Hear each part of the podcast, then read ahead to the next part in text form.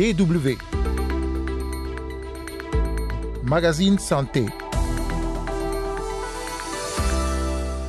Comment accéder à l'éducation, avoir une scolarité comme tous les autres enfants en étant sourd ou malentendant Au Bénin, une école met ensemble des écoliers atteints de surdité et ceux qui ne le sont pas. Visite guidée dans un instant.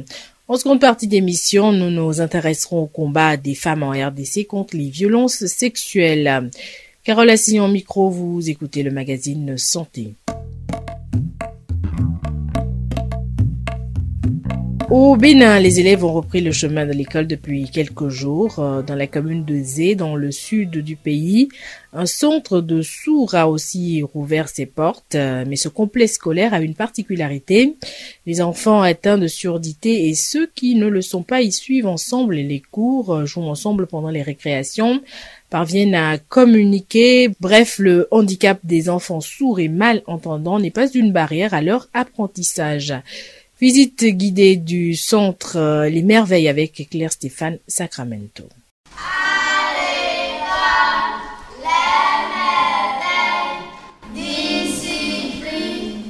Centre des sourds Les Merveilles, situé dans la commune de Zé, au sud du Bénin. Ici aussi, la rentrée est effective. Créé en 2005 et implanté en 2011 dans l'un des 113 villages et quartiers de ville de la commune, ce lieu de savoir a une vision forte.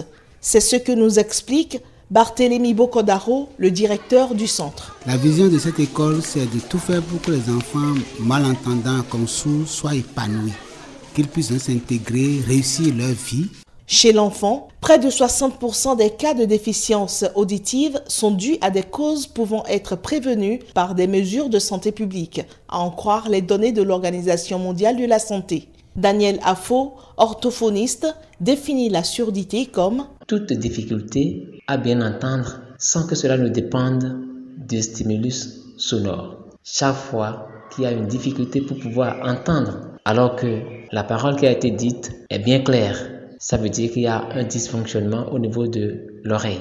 Quel que soit le niveau, quelle que soit la cause, il s'agit d'une déficience auditive. Selon une étude publiée dans la revue The Lancet, entre 20% et 25% des enfants africains sourds le sont à cause d'une méningite mal soignée et environ 10% du fait de la rougeole.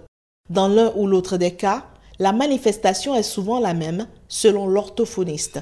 La déficience auditive se manifeste par une dégradation de la qualité de la communication entre la personne sourde et son interlocuteur ou son entourage.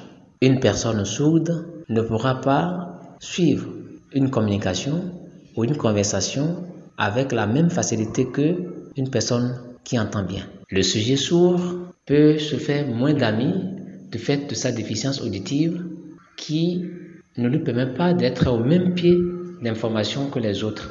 C'est la problématique qu'ont bien voulu résorber les responsables de l'école des sourds de Zay. Initialement construite pour accueillir exclusivement les enfants souffrant de surdité, le centre compte depuis 7 ans aussi bien des malentendants que des entendants. Barthélemy Bokodaro nous en donne les motivations. Depuis 2014, nous avons vu qu'il n'était pas bon d'entasser seulement les enfants sourds, parce qu'il n'y a pas un village de sourds. Et on a dit qu'il vaut mieux commencer par faire intéresser les autres, ceux qui entendent là, afin qu'ils communiquent avec ceux-là, ils apprennent leur langue. Et aujourd'hui, c'est une école inclusive. Ishola est élève entendante en classe de CM1. Elle a dû supplier ses parents qui voulaient lui changer d'école. Elle apprécie la compagnie de ses camarades sourds. Il y a des sourds dans ma classe, mais je les aime bien. On joue ensemble, on mange ensemble, on fait les gestes pour qu'ils comprennent bien ce qu'on a dit. Dans les salles de classe, pas aisé de distinguer les enfants sourds des entendants. Devant eux, l'enseignante ou l'enseignant dispense les cours de sa voix et de ses mains. Lucien Rueglo, instituteur en charge de la classe de CM2, s'y est habitué. L'éducation des enfants en langue des signes, ça ne compromet pas les enfants entendants. Du fait que l'enseignant est formé dans ce domaine et il parle en langue des signes, euh, au même moment, il parle et les deux sont au même niveau. Un enfant sourd, c'est un enfant qui s'efface vite. Un enseignant qui enseigne un enfant sourd doit avoir beaucoup de patience. L'école des sourds Les Merveilles de Zay est dotée d'un internat pour les filles et garçons atteints de surdité qui viennent de tout le territoire national. Mais la plupart des parents ont du mal à honorer la pension scolaire qui s'élève à 300 000 francs CFA, soit 470 euros. Barthélémy Bokodaro, directeur du centre. La pension scolaire est un peu chère et c'est certains parents seulement qui arrivent à payer une partie de la pension et on les accepte. L'an dernier, on a renvoyé deux enfants. Ils avaient commencé, mais ils ne payaient rien jusqu'en avril, comme ça, on appelle leurs parents, ils qui n'en ont pas. On nous disait, vos parents, que si même ils n'ont pas de l'argent en liquidité, qu'ils ont des vivres à nous donner, que ça pourrait nous aider. Dommage, il y a certains qui n'en ont pas. Donc, nous avons la volonté, mais il nous manque l'accompagnement les moyens manquent beaucoup. Surtout pour les enfants sourds. Les enfants sourds, c'est des enfants abandonnés. Les gens ne s'intéressent pas à leur vie. Faute de moyens financiers, de nombreux enfants atteints de surdité n'ont pas accès à l'éducation. La plupart ne savent pas communiquer en langue de signes, ni ayant pas été formés. Les plus chanceux pourront exprimer leur potentiel. En 2050, près de 2 milliards 500 de personnes seront D'après les projections de l'OMS, atteinte d'une déficience auditive plus ou moins prononcée et au moins 700 millions de personnes auront besoin de services de réadaptation. Claire Stéphane Sacramento à Cotonou pour la Deutsche Welle.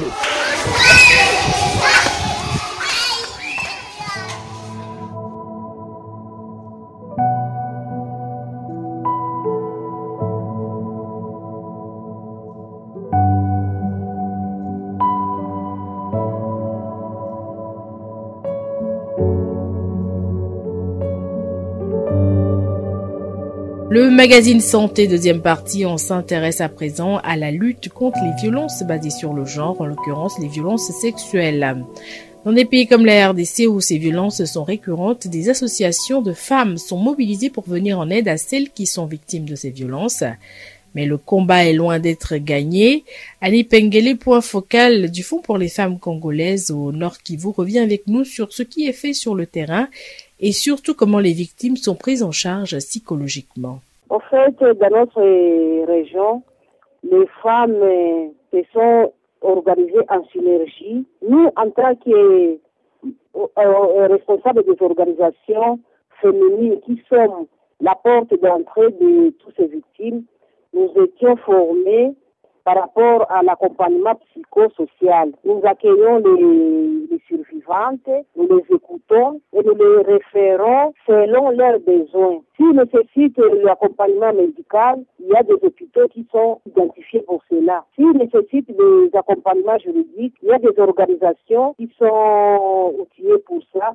Est-ce qu'il y a assez de psychologues pour aider ces femmes, pour les écouter, pour les conseiller? Bon, les psychologues, il y en a, mais ils sont chers nous sommes obligés de nous démêler avec le peu de formation que nous avons reçues pour les aider dans les, les écoutes actives. Maintenant, après l'écoute attentive, c'est maintenant que nous commençons à interagir avec elles pour des séances de détraumatisation. Alors, un mot sur le silence hein, des victimes. C'est difficile de raconter ce que ces victimes euh, ont vécu. Comment vous, vous arrivez à les convaincre de parler?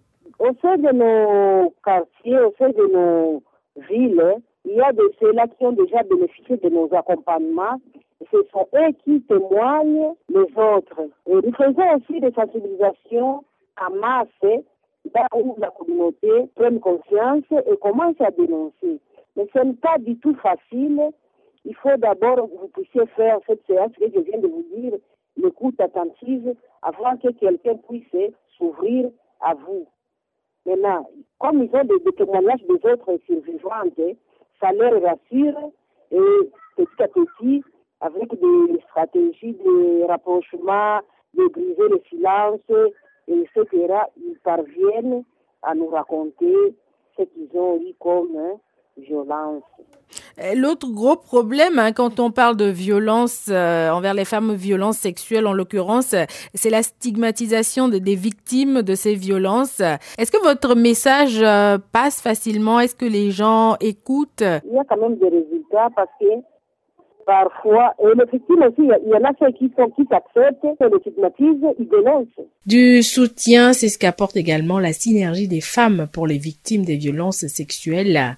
Mami Kicha, membre de l'organisation, explique. L'accompagnement des survivants de violences sexuelles, c'est tout est paquet qui rassemble l'accompagnement médical, psychologique, juridique et judiciaire, mais aussi la réinsertion socio-économique. Et cela, c'est sur base de la demande de la victime. Pour ce qui est de la possibilité d'avoir un appui psychologique, en fait, en FBC, il est vrai que les survivantes ont accès à l'appui psychologique, mais qui ne répond pas aux normes vu qu'elles sont limitées en moyens. Il faut renforcer le fonctionnement des structures de prise en charge car il arrive des fois et la survivante a besoin d'aller à la structure mais elle est loin, elle est éloignée par rapport au centre, raison pour laquelle vous constaterez il y a des cas de victimes de violences sexuelles qui pourraient être sauvées, elles ne sont pas sauvées, mais aussi faute de moyens, parce que vous savez, pour sauver la victime,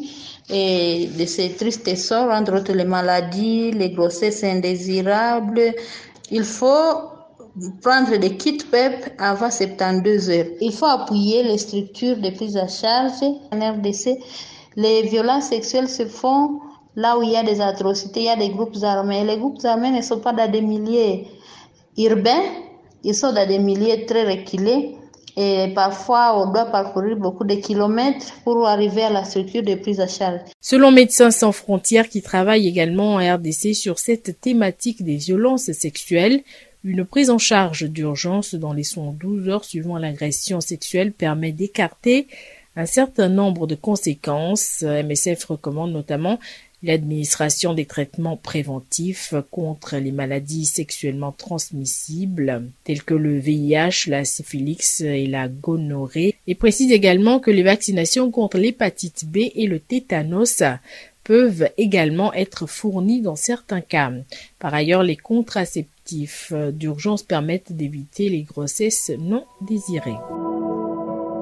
Le magazine Santé, c'est déjà fini pour aujourd'hui. Merci pour l'écoute. On se retrouve la semaine prochaine pour un nouveau numéro. D'ici là, prenez soin de vous.